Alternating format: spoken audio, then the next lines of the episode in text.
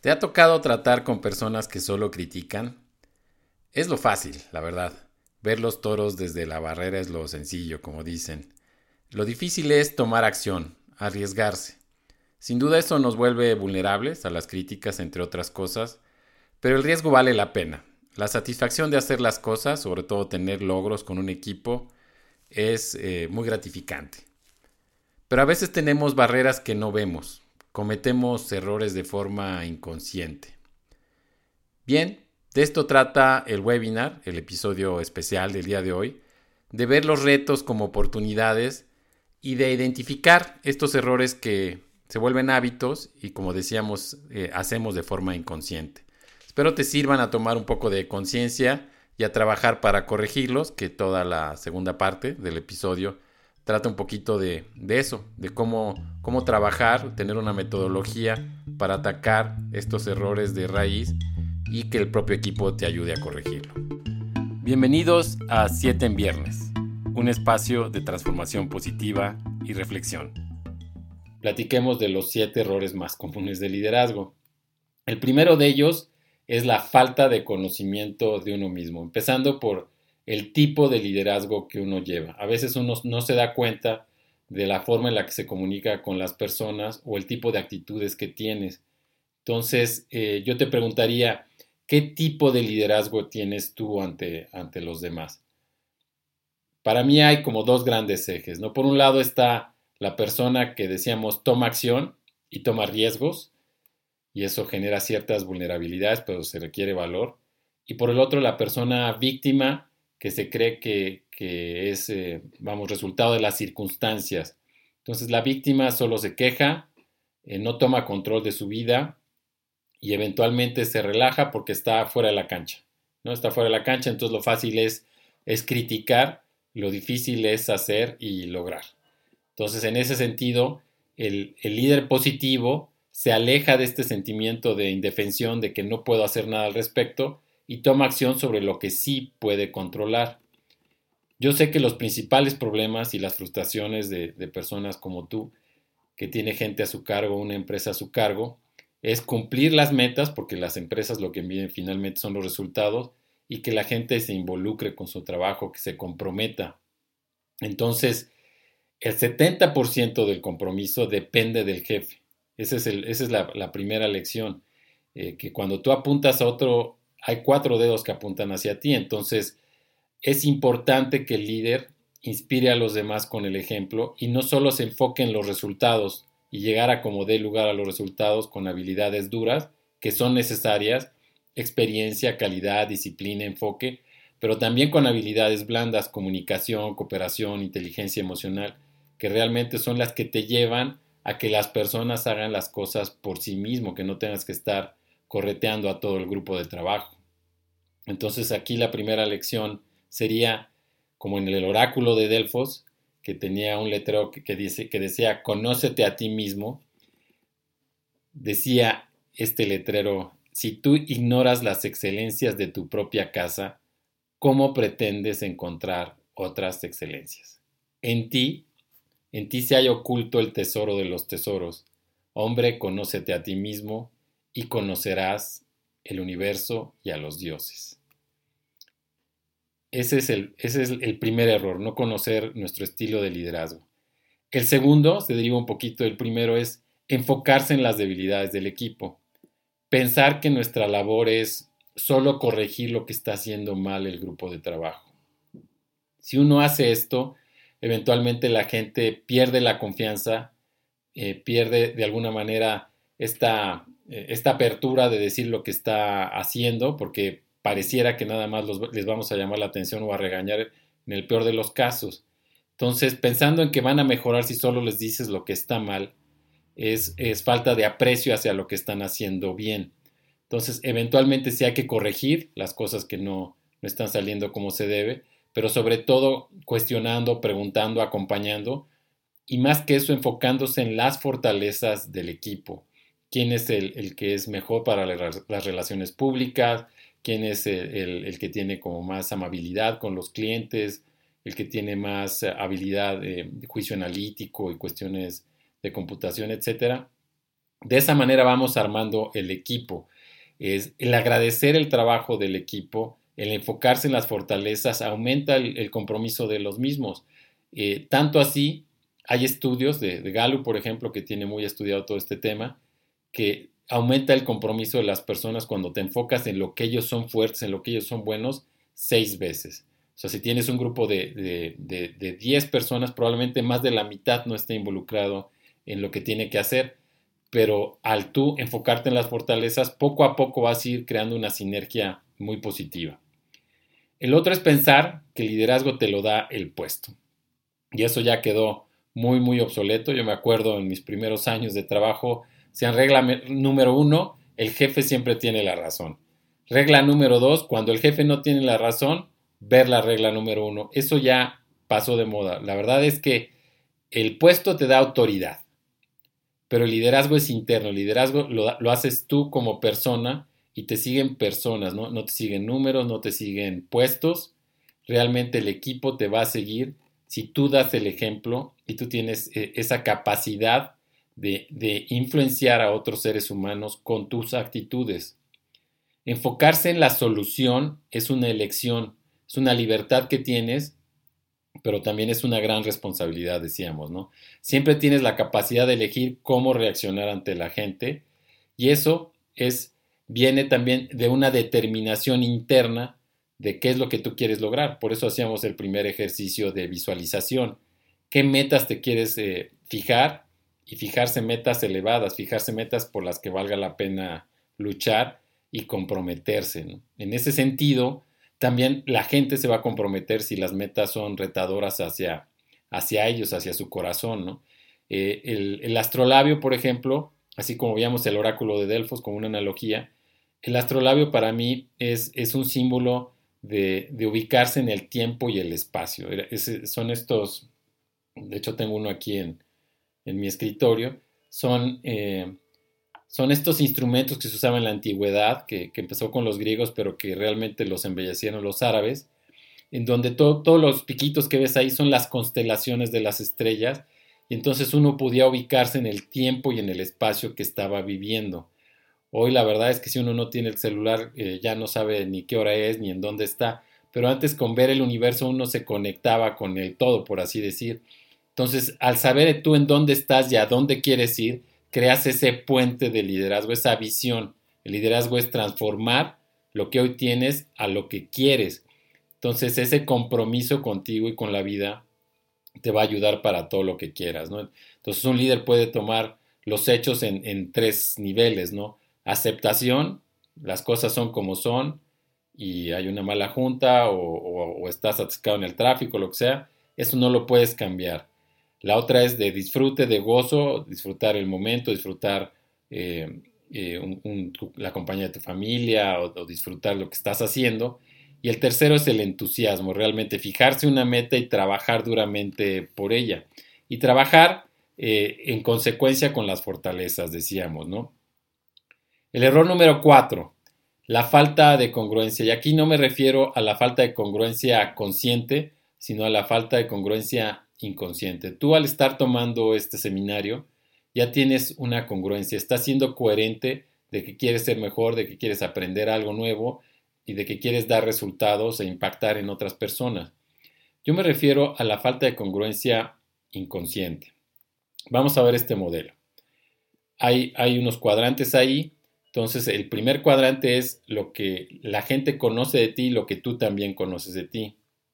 Esta ventana la ventana Yohari habla de un área pública.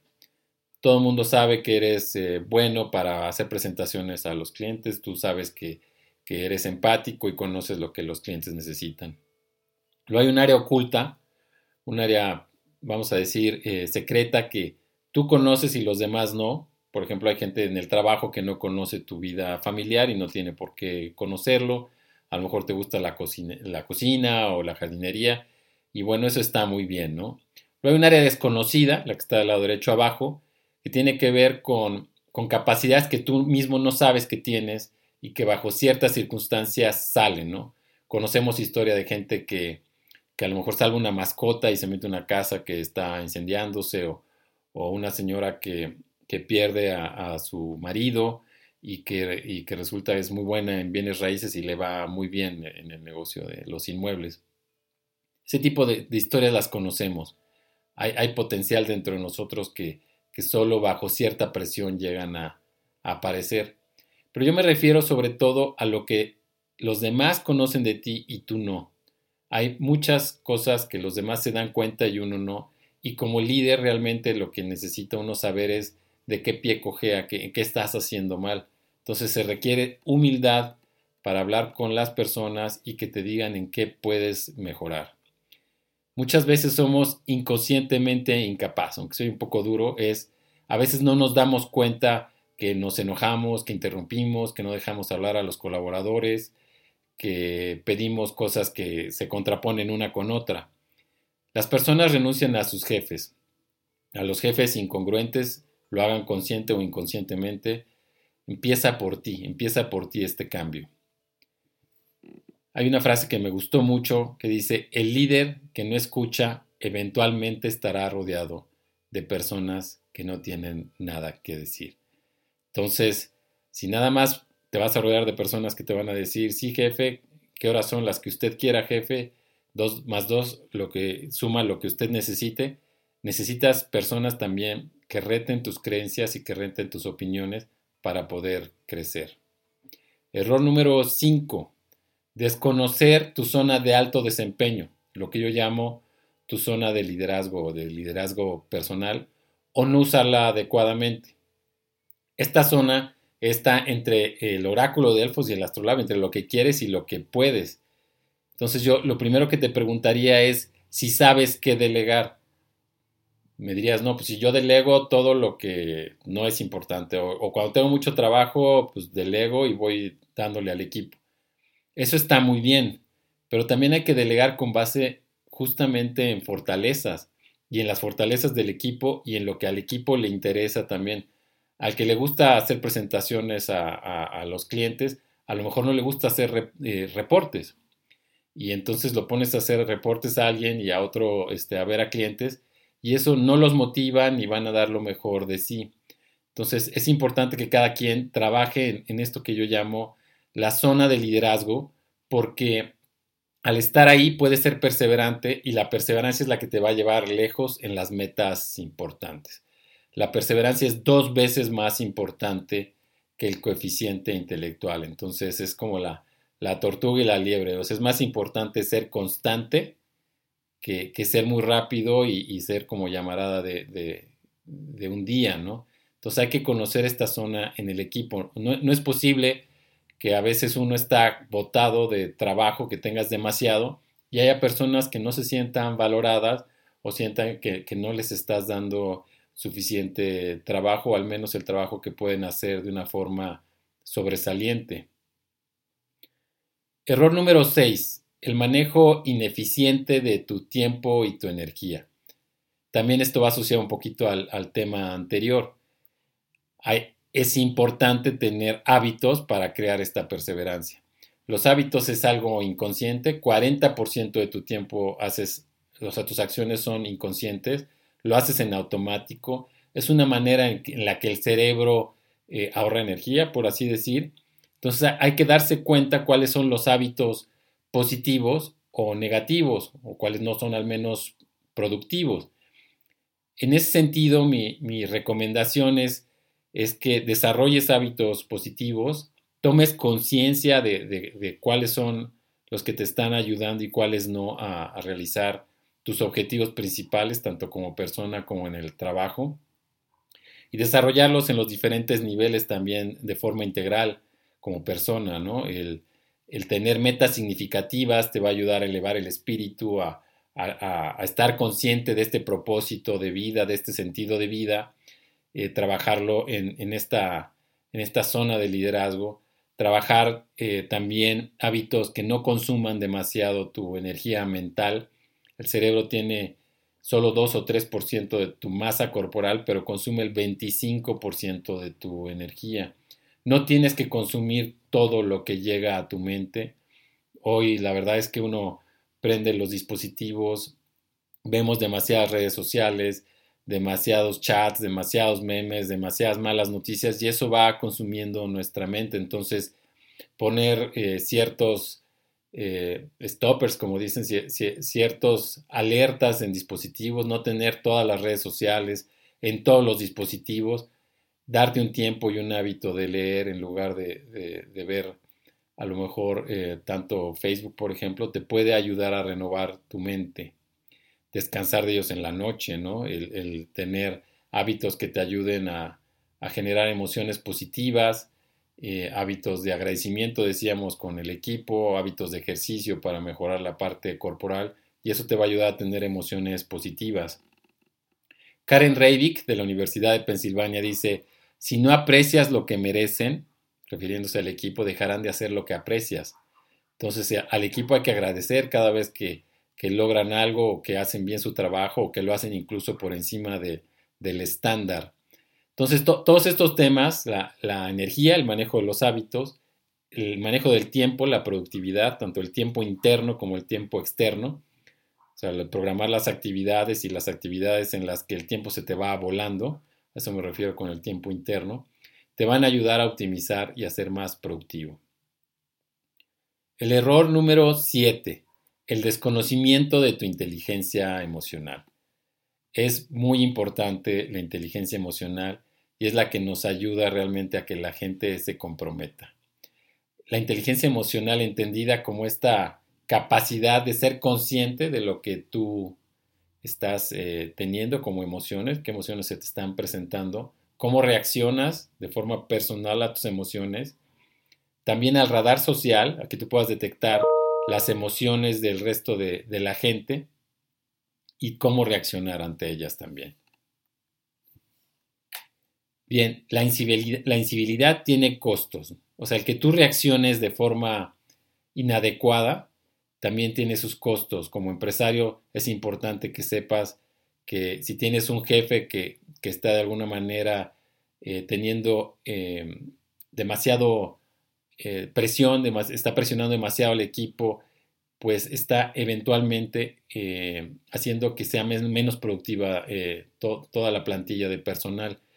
La gente que, recibe un regaño injusto o que la regañan en público baja su desempeño y se compromete mucho menos con la organización. Incluso algunos se desquitan con los clientes. Este es un estudio de, la Universidad de Harvard, del Harvard Business Review, entre más de 800 gerentes. Entonces aquí yo te pregunto, ¿cuál punto puedes mejorar tú? ¿Te conoces bien? ¿Sabes cómo, cómo reaccionas? sabes y tienes empatía cuando hay un grupo de trabajo.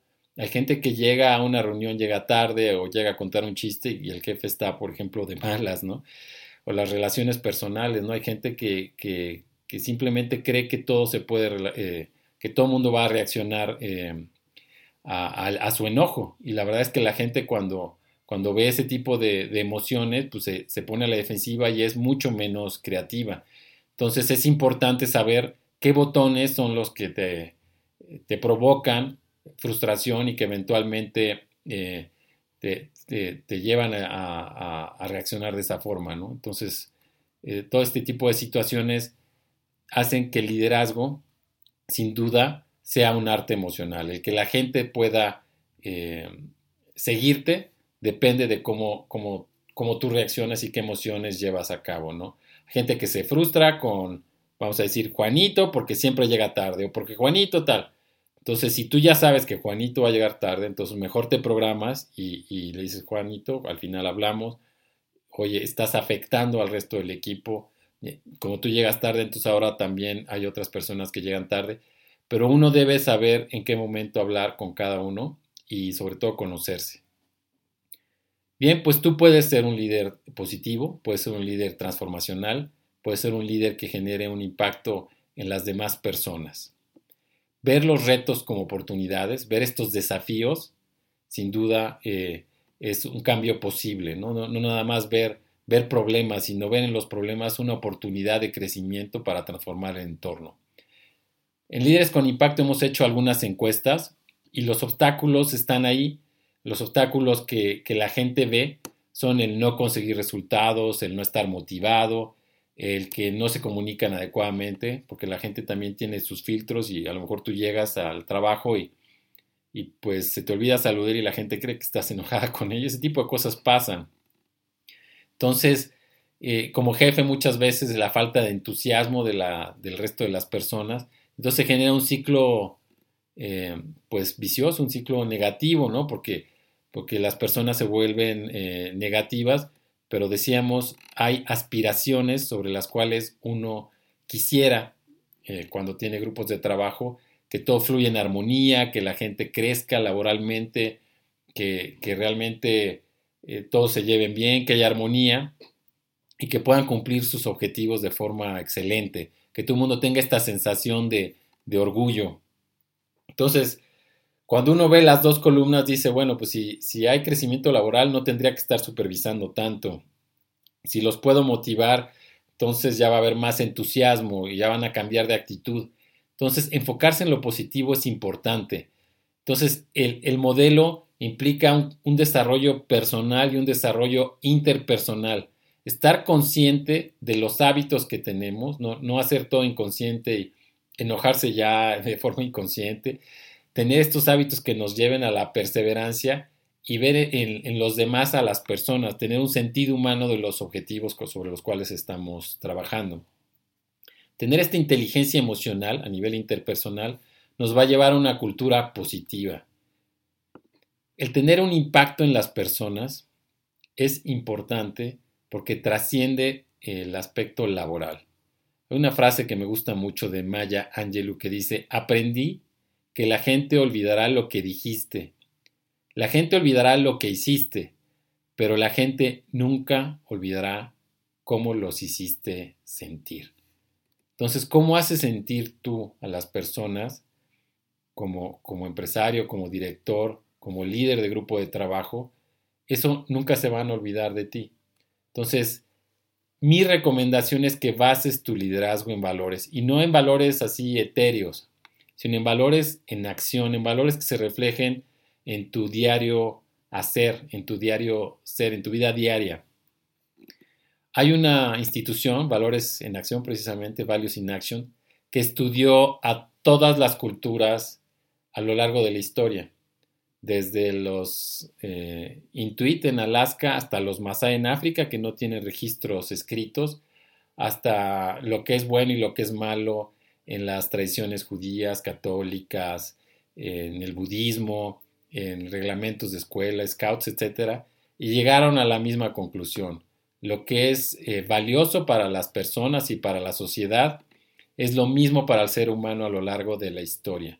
Y clasificaron en seis virtudes y, 24 fortalezas de carácter eh, eh, estos valores, ¿no? Entonces, el primero es sabiduría y conocimiento, humanidad, justicia, trascendencia, templanza y el valor. Hablando de lo que es liderazgo, estas 24 fortalezas, más de la mitad se reflejan en lo que es eh, tener gente a su cargo. Hablamos de la inteligencia emocional o inteligencia social, es lo mismo. El poder llevarte bien con las personas, el, el ser justo, en las evaluaciones, el ser justos en las promociones, el, liderazgo, el llevar a, la gente a que haga lo que tiene que hacer y lo haga de buenas y los resultados sean óptimos, a que sean humildes. Los puntitos ahí que están como naranjas son los que hemos dado algunos ejemplos, ¿no? El que sean humildes y aprendas a escuchar para que conozcas tus zonas ciegas, el que te autorregules y no regañes a Juanito a las primeras de cambio, ya lo, tengas eh, ahí, eh, como dicen, eh, en, la mira. La gratitud, ¿no? El que aprecies lo que hagan. Eh, en, realidad, cuando uno ve y se basa en valores, realmente las competencias, como le llaman ahora también en recursos humanos, se van a dar, porque tienes la voluntad y tienes la actitud. Entonces, decíamos que enfocarse en las fortalezas aumenta seis veces el compromiso de la gente. Y en la tabla ahí de Gallup ya detallada decimos, si no involucras a la gente, 40% o la mitad de la gente no, no, le van a interesar los objetivos o los va a hacer solamente por el salario, pero no va a llegar a, hacer algo realmente importante o creativo. Si te enfocas en las debilidades es mejor que, realmente si no les hicieras caso, por lo menos nos está haciendo caso, aunque nos regañe, pero por lo menos nos está diciendo cómo hacer las cosas, pensarán. Pero si te enfocas en las fortalezas, vas a tener a más del 90% eh, realmente involucrado con las metas del equipo, de la compañía. Entonces el desarrollo personal tiene que ver con un, con un conocimiento de tu estilo de liderazgo y que te adaptes a los retos, que tengas un balance entre el logro de las metas y el cómo lograrlas, ¿no? O sea, las habilidades blandas y duras, decíamos. Los retos están ahí, hay retos tecnológicos, de globalización, hay retos de competencia, de recursos, y las nuevas organizaciones requieren líderes con mayor conciencia, líderes que, que, vean la trascendencia de las personas, que no nada más están ahí por dinero. El que tú vivas con un propósito y tengas claras las metas, te va a ayudar mucho en la parte profesional también. El que tú fijes estas metas de una forma específica, medible, asignable, realista, con, con esta técnica SMART de George Doran, eh, SMART porque es específico y puedes medir, o sea, que seas muy claro quién tiene que hacer qué y evites la, niebla, que les pongas metas muy elevadas al equipo, lo decía en el principito que escribió Antoine de Saint-Exupéry, eh, si quieres construir un barco, no reúnas a los hombres para conseguir madera, ni para preparar las herramientas y distribuir las tareas. En lugar de eso, solo enseña a tus hombres la nostalgia hacia el mar infinito. Solo enseña a tus hombres la nostalgia hacia el mar infinito. Dales una meta que realmente valga la pena, que rete su su situación actual, que sea una meta que los haga crecer como personas. El número tres, como, desarrollo personal, pues conocerse a sí mismo, decíamos, ¿no? En el oráculo de Delfos, conócete a ti mismo. ¿Qué hace que la vida valga la pena para ti? ¿Qué sentido de vida tienes?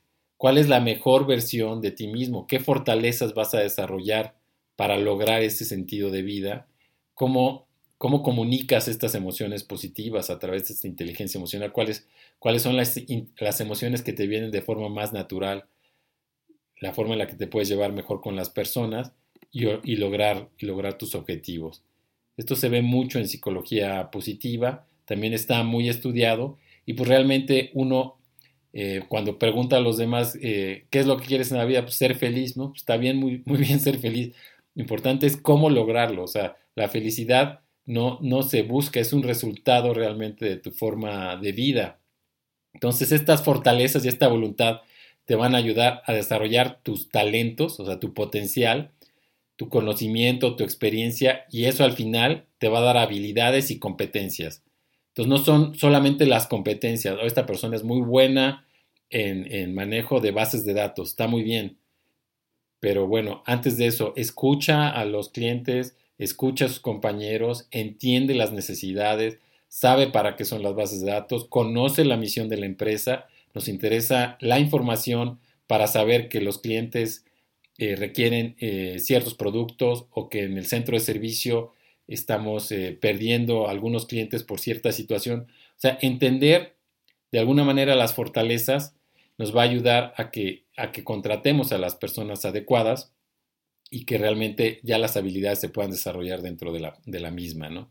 Entonces, identificar tu zona de liderazgo, el tener ese puente, decíamos, entre lo que eres y, entre lo que quieres ser, está esta zona de liderazgo donde tú puedes ser perseverante y puedes enfocarte y puedes dar toda la, eh, la pasión y todo el corazón ahí, porque esa es la visión, o sea, ahí está como una cadena de DNA, porque e, es, eso es único por persona. Esa es la, la identidad que, solo tú tienes, solo tú tienes una meta y esas capacidades para lograr esa meta. Todo el mundo viene a este mundo para algo.